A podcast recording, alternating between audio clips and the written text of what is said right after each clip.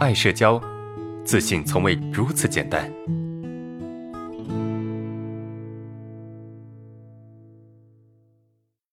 本案例来自爱社交粉丝匿名投稿。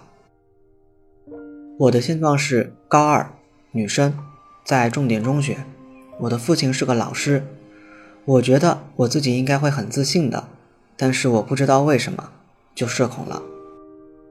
我想和别人热情的打招呼，但是又怕没话说，怕自己因为没话说，会是先非常的热情对待对方，之后就会变得非常的冷淡。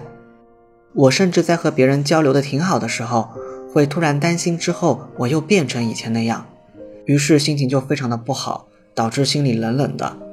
我也害怕别人认为我对他有意见。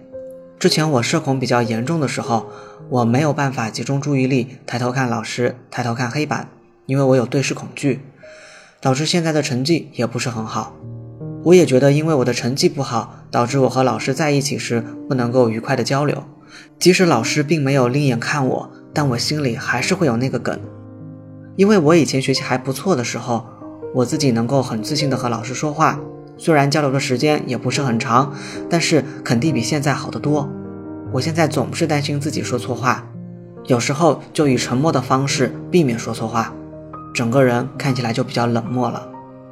所以，请问老师，我现在的这个状态该怎么调整呢？这位学员你好，我是爱社交的心理咨询师知心。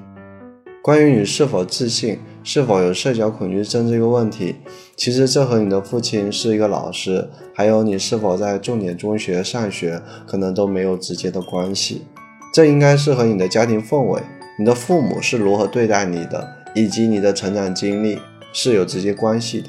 有一小部分人虽然家庭条件特别好，人长得也特别的好看，但是可能在社交方面仍然有困扰。这也是源于他们的家庭环境和成长经历，他们在社交方面的困扰并不会因为条件好而有太大的改变。关于你害怕和别人热情打招呼这个问题，其实是因为你对打招呼有比较高的要求，也就是在你的心中有一种理想化的打招呼模式。这种理想化的打招呼模式让你总是对自己的打招呼不够热情而感到担忧，甚至引发了后面一系列的反应。当然，你之所以会有这种问题，是源于你对他人的评价和肯定的需要，而这种需要是由于你过去的满足感的缺失造成的。你之所以刚开始会很热情，是因为你想通过这种热情的态度来获得别人的肯定，以此增进你们之间的关系，缓解内心的不安全感。而你之所以冷漠呢，是因为你担心自己表现的不好，会不会导致他人的疏远。那这个会引发你内心的恐惧，所以你需要用这种方式来保护你自己。本质上都是离不开对他人的肯定和认同的需要，而这一部分需要是你当下要看到的。因为如果你看不到这一部分的话，它就会以各种不好的形式体现在你的生活中，影响着你的生活。你可以从以下的两个方面去做一些调整：第一，去问一问别人对打招呼的看法。想一想，如果是别人，别人会怎么做？然后你打几次招呼，验证一下是不是你想的那样。结束之后呢，记录一下这个过程以及当时的想法和感受，用这种方式去打破自己的理想化模式。你之所以会陷入在自己的想法中，主要有两个原因。第一个，你的成长经历可能让你对这个世界缺乏了信任，你坚信你自己处在一个充满敌意的世界里。所以你需要利用主观上的猜测来控制局面。如果你在事情发生之前就对最坏的情况做过打算的话，你是不是会觉得你有所准备？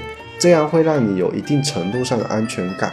但是很不幸的是啊，你很快就会发现这种方式让你一步一步走向了失控，因为你会在各种假设之中啊跳来跳去，你的担忧会越来越多，最终引发一段长期性的焦虑和抑郁。因为控制它只是安全的一种假象，它并不能给你提供多少帮助。所以我想告诉你的是，你不用去勉强自己一定要跟人热情的打招呼，因为没有谁每天都会热情的和别人打招呼。你只需要根据自己的状态，自然自发的去做就好了。第二，用正确的方式去满足自己内心的需要。如果你需要朋友，带着你的恐惧和你身边的同学去交往，我相信这个过程一定不会那么顺利。但是我相信你的真诚和你的勇敢一定会为你吸引到理解你的同学的。我发现很多没有朋友的人，并不是因为他有多么的不好看，或者他的性格有多差，而是他自己认为自己不好，从而疏远了别人。既不给自己机会，也不给他人机会，所以我希望你可以不做这样的人，你可以给自己也给他人一个认识你的机会。如果你需要肯定和认同的话，请把你的注意力放在你自己的身上，通过自己的努力去发光发热。你可以想一些适合你的方法，去提高你的学习成绩，去提高你的身体素质，去培养你的兴趣爱好。当你发光发热的时候，你会发现。这些肯定和认同会不请自来，而如果你选择了讨好和请求，就算你付出了双倍的精力和时间，也不一定能获得内心的需要，反而可能引发焦虑的感受。所以，我希望你可以把内心的渴望转化为上进的动力，而你努力的样子一定会吸引到愿意和你做朋友的人。关于你不敢跟老师说话这个问题。其实也是源于你内心的担忧，而这部分担忧是来自于你想表现得很好，这也是为什么老师虽然对你很好，你仍然不敢放开自己的原因。我的想法是，这可能和你的家庭教育有关系，因为你这里提供的信息太少了。所以我给你的建议是，你可以把你父亲对待你的方式联系到当下进行思考。一般来说，作为老师的父母会对自己的子女要求比较高。所以说也会比较严格，而这也意味着对于你来说，出现不好的结果，可能就相当于会遭受惩罚。所以你内心的不安全感应该是比较重的。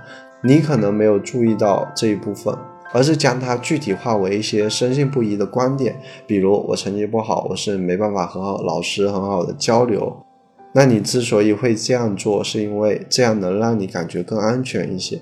而我想告诉你的是，当下你的安全感并不是来自于外部的世界，它只是你内心的一种感受。所以，面对你的这种问题，你第一步要做的是去认识到，当下的我们表现的不好，也不一定会被惩罚。只要我们学会承担，学会主动的去调整，那你只会变得越来越好。第二。主动的做一些行为，来让自己走出这种不敢暴露真实自己的状态。